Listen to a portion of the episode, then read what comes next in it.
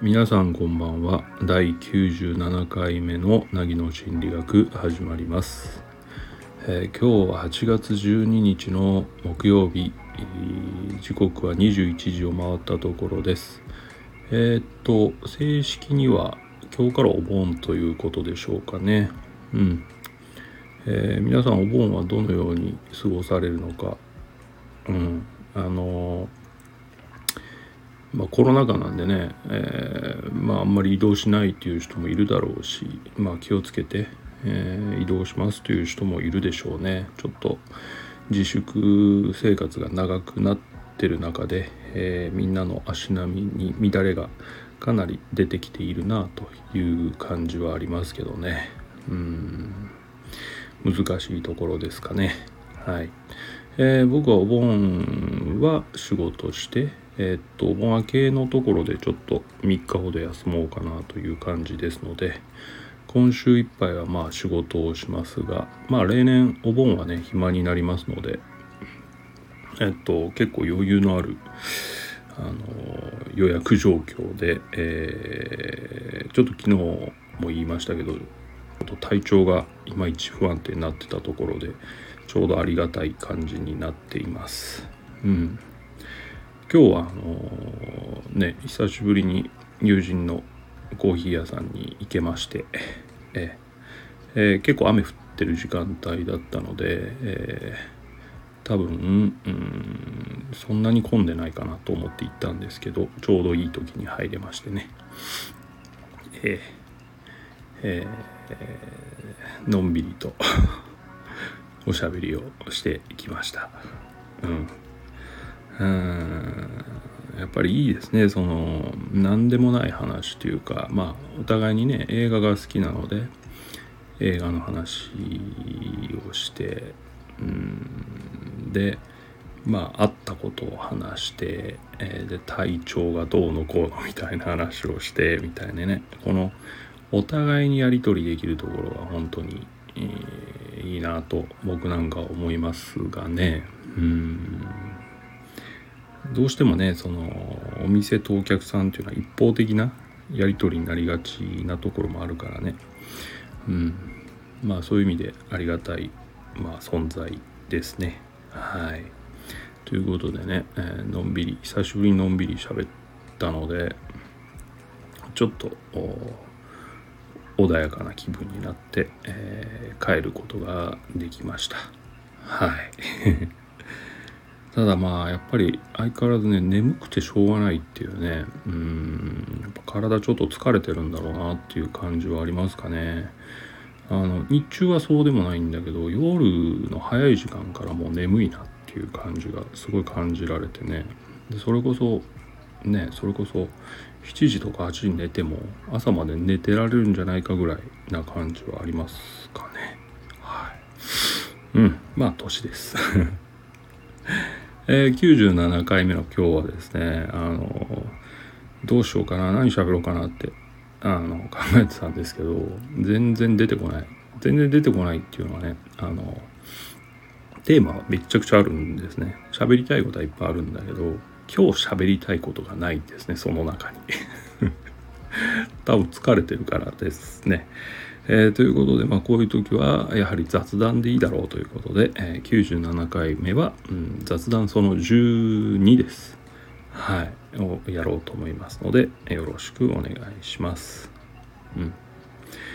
えー、っと、まず何から喋ろうかなと思うんだけど、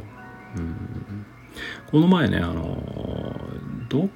か、誰かが話してたんだけど、え、っともしかしたらここでも話したことあるのかな？全然覚えがないのでまた言っちゃいますけどあのマツコがねマツコ・デラックスがねどっかでえっと自分は自我を言葉にしていかないと生きていけないっていう発言をしていたみたいなことを聞いたんですよね。で僕もまさにそれを聞いた時にねその通りだなと思って。うん。僕もねやっぱり自我を言葉にしていかないとやっぱり生きていけないなって本当その時思いましたね。うん。なんか泳いでないと死んじゃうマグロみたいな話になっちゃうんだけどうん。とにかくね湧き上がってくるんですよ。いろんな考えとかいろんな思いが。でそれを外に出さないとちょっとしんどいなっていうふうに思ってるんですよね。うん、で普段の仕事ではねあのまあその自分の自我を出してる場合ではないので 抑えなくてはいけないじゃないですか。えー、そう考えるとその仕事以外に自我を出せる場所っていうのがもう確保していかないとちょっとしんどくなるのでだからまあさっきのね話にあったコーヒー屋さんとかもその一つだしあのクローズでやってるいろんな会もねそういう意味合いがあるんだけどやっぱり言葉を発していきたいなと思いますね。うんと同時にそのそこで起きる化学反応としてやっぱり相手の言葉もすごく聞きたいんですよね。うん、だから同じテーマで話し合った時に起きる自分の中に起きる化学反応みたいなのがすごいエネルギーになってるなと思うので、うん、そういう場所を積極的に作りたいそういう人と知り合っていきたいなとは思いますかね。まあ人と知り合う方が断然難しいのでまあ長い時間かけて、えー、これはねいい出会いがあればそういうつながりを持っていければいいんじゃないかなと今思ってますけどね。うん。死ぬまでにあとどれぐらいの人と知り合えるか。これ結構ね。うん。楽しみなところですね。うん。コロナ禍がなければねあのもうちょっと勢いがつくとは思うんだけどまあ今こういう状態だからね仕方ないです。うん。地味に。自分の体力をつけておこうかなという感じかな、うん、とにかくいい話はしていきたい。話をし合いたい。対話ね。うん。いい対話をしていきたいなっていう気がしてるんですよね。うん、で対話といえばねあのここでも何回紹介何回か紹介してますけどオープンダイアログ。オープンダイアログを僕も自分のところでねできないだろうかっていうのは本当にいろいろ考えて試行錯誤して、えー、実験もしてとかねやってるんです。まああの簡単に言うとね安心できる場所を人為的に作れるだろうかっていうことですよね、うん、人が安心できる場所人為的に意図的に作れるだろうかっていう試みをすごい今ちょっと自分なりに頑張ってるところです。うん、ちょっとね、あの何かの方に協力してもらってちょっとなんとなくこういうことをやればいいのかなとかこういう環境を整えればいいのかなっていうのはちょっとだけ見えた気もするんだけどまだまだ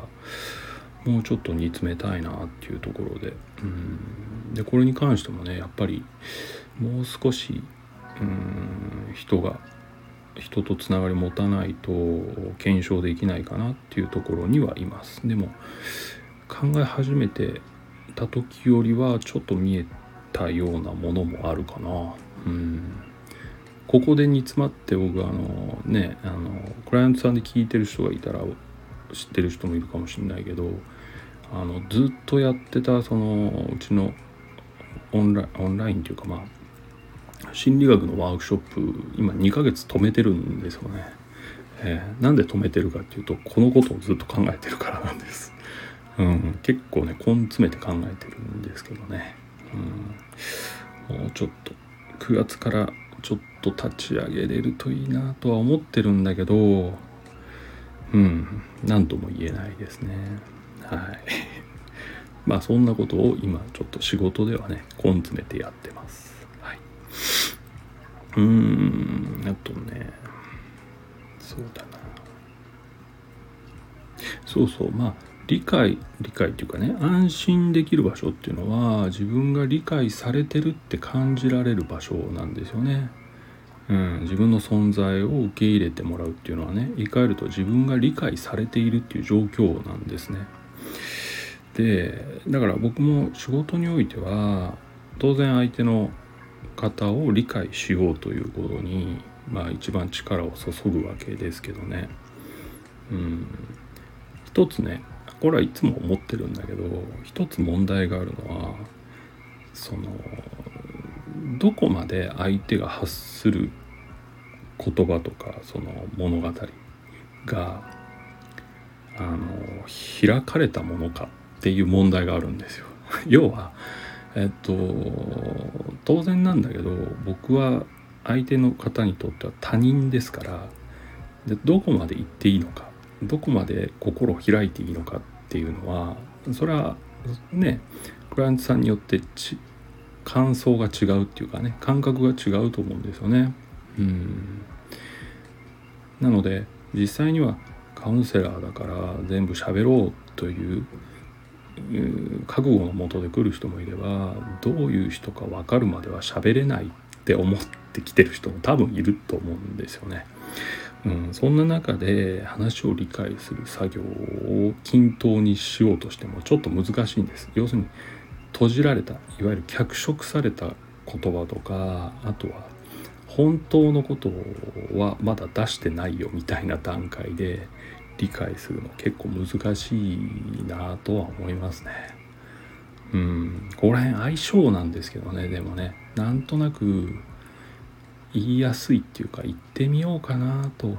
思えるかどうかだと思っててうん。もちろんねその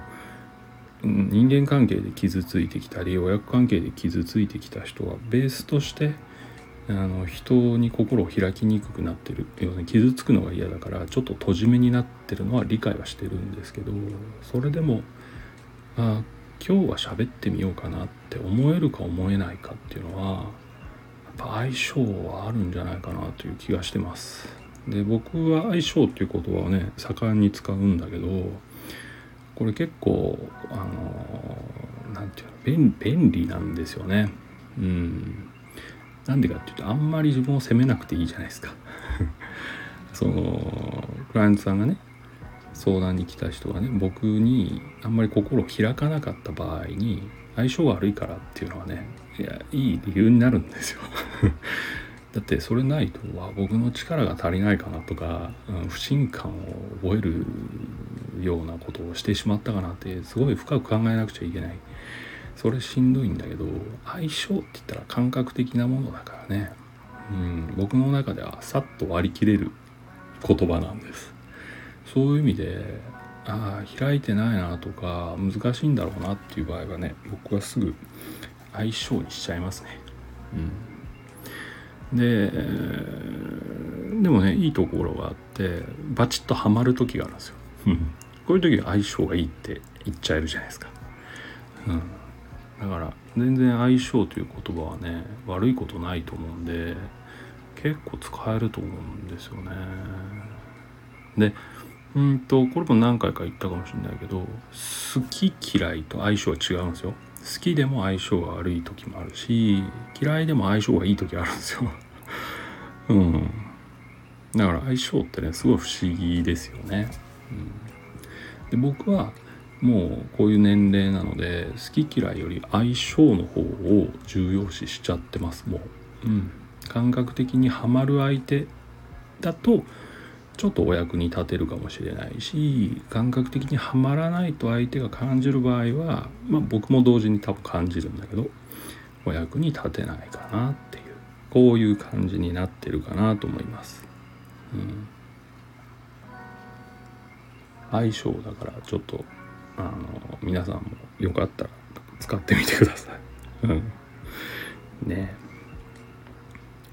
えー、っとそうだそうだ。この前ねあのこの前っていうかよく言われるんですけどその例えば、うん、感度が高すぎる繊細とかあとは HSP の傾向があるみたいな人ってねあの相手が強く出ると自分が悪いって思っちゃう癖があるはずなんですよ多分。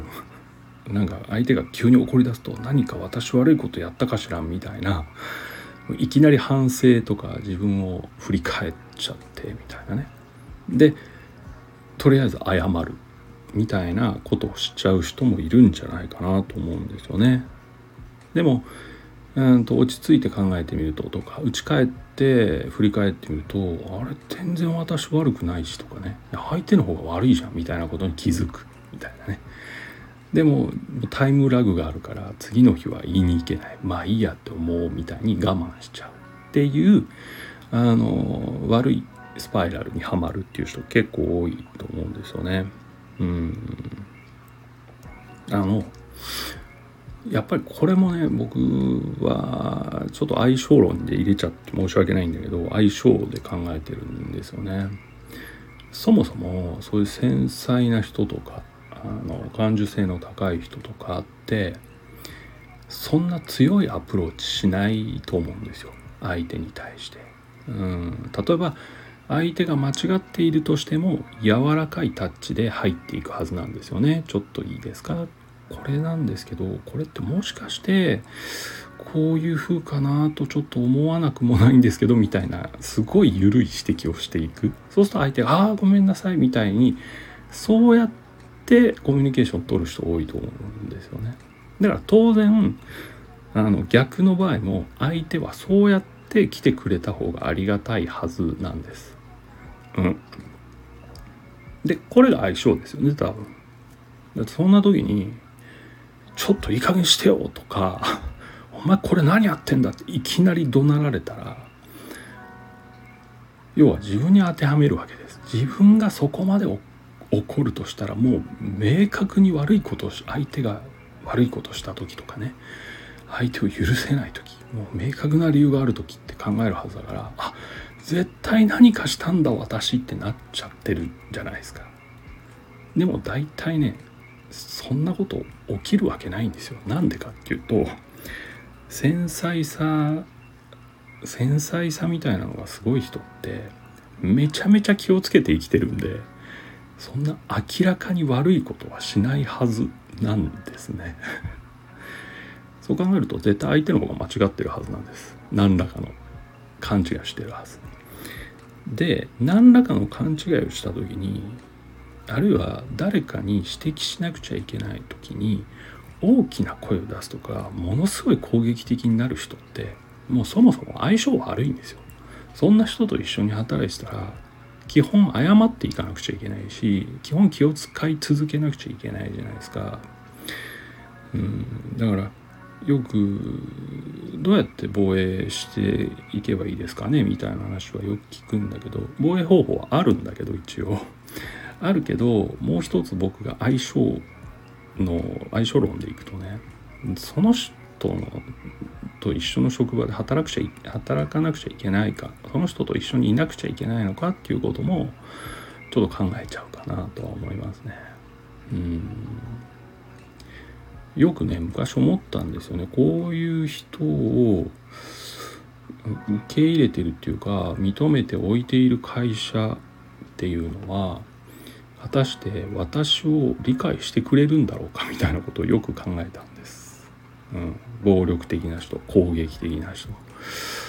で多分この人たちが認められてるっていうことはまあ上は、まあ、よっぽどその偏った価値観の人かあるいはそもそもスタッフを注意して見てないかっていうそういう会社だなって思うから僕ね結構冷めちゃうんだからこれはおすすめしてるわけじゃないんだけど僕はっていう話ね。僕は冷めちゃう。そういうのを見ちゃうとね、うん、だから急に愛情がなくなるっていうようなことはよくあったなと思いますね。まあ相性は悪い。相性は悪いんでその関係を修復するための話し合いとかってしても多分あんまり良くないんじゃないかな。その時収束したとしてもまたその人ってカットしたら言うと思うんですよね。だからそういうのはもうどうでしょう。距離取ってもいいんじゃないかなって ちょっと思っちゃいますけどね。うん、うん、だから要は自分が例えばその気にしてる領域とか気を使ってる領域にあんまり気を使わない人たちと一緒にいるのってほんとしんどいじゃないですか。うん、いくらその人たちがいい人でねうん。心情的にもあいいな好きだなと思っていたとしても相性は多分悪いんですよね。じゃあ相性悪い時どうするかっていうと距離で調整するのね。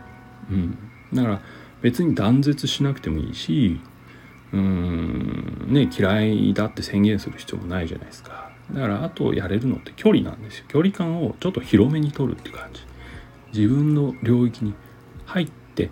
来れなくするみたいなぐらい広めに取るわけです。そうすれば遠くから見てればね多分ね相変わらずいいなこの人。好きだなって思い続けれるっていうことが起きます。これは僕の相性的な考え方で言うと全然合理的じゃないかなとは思ってますね。うん。距離で調整。だから相性は距離で調整ね。うん。まあそんなことをよく思うっていう話です。はい。いかがでしょうね。あとそうだそうだ。あの最後にねあのちょっとこの前ねあのえ映画じゃないわ。ドラマかあれ。え、僕このここでディズニープラスっていうあのサブスクのねあのチャンネルに入ったことを多分言ってると思うんだけどそれはマーベルの映画とか作品を見たいからっていう話をしたんだけどあの一番最近見たねあのテレビドラマシリーズの中にすごくいい言葉があってそのそれはねあの与えられた安心はいつでも与えたものによって奪われるっていう言葉です。与えられた安心はいつでも与えたものによって奪われる。これちょっとおおと思いません？僕はねあの仕事柄すごく思うんです。おおって。そう。だから人によってもたらされた幸せとか安心っていうのはその人が気分を変えてねどこかへそれを持ち去ってしまえば失われるわけじゃないですか。要するに自分の思い通りにならないわけですよね。これをね端的に表してるなと思って本当その通りですよね。うん。でそんなこと言ったらあなたは今日最初に言っていたオープンダイアログの安心は安心できる場所を作れるかっていうのとバッティングするじゃないかって思われるかもしれないけどこれは全然違う話です。うん、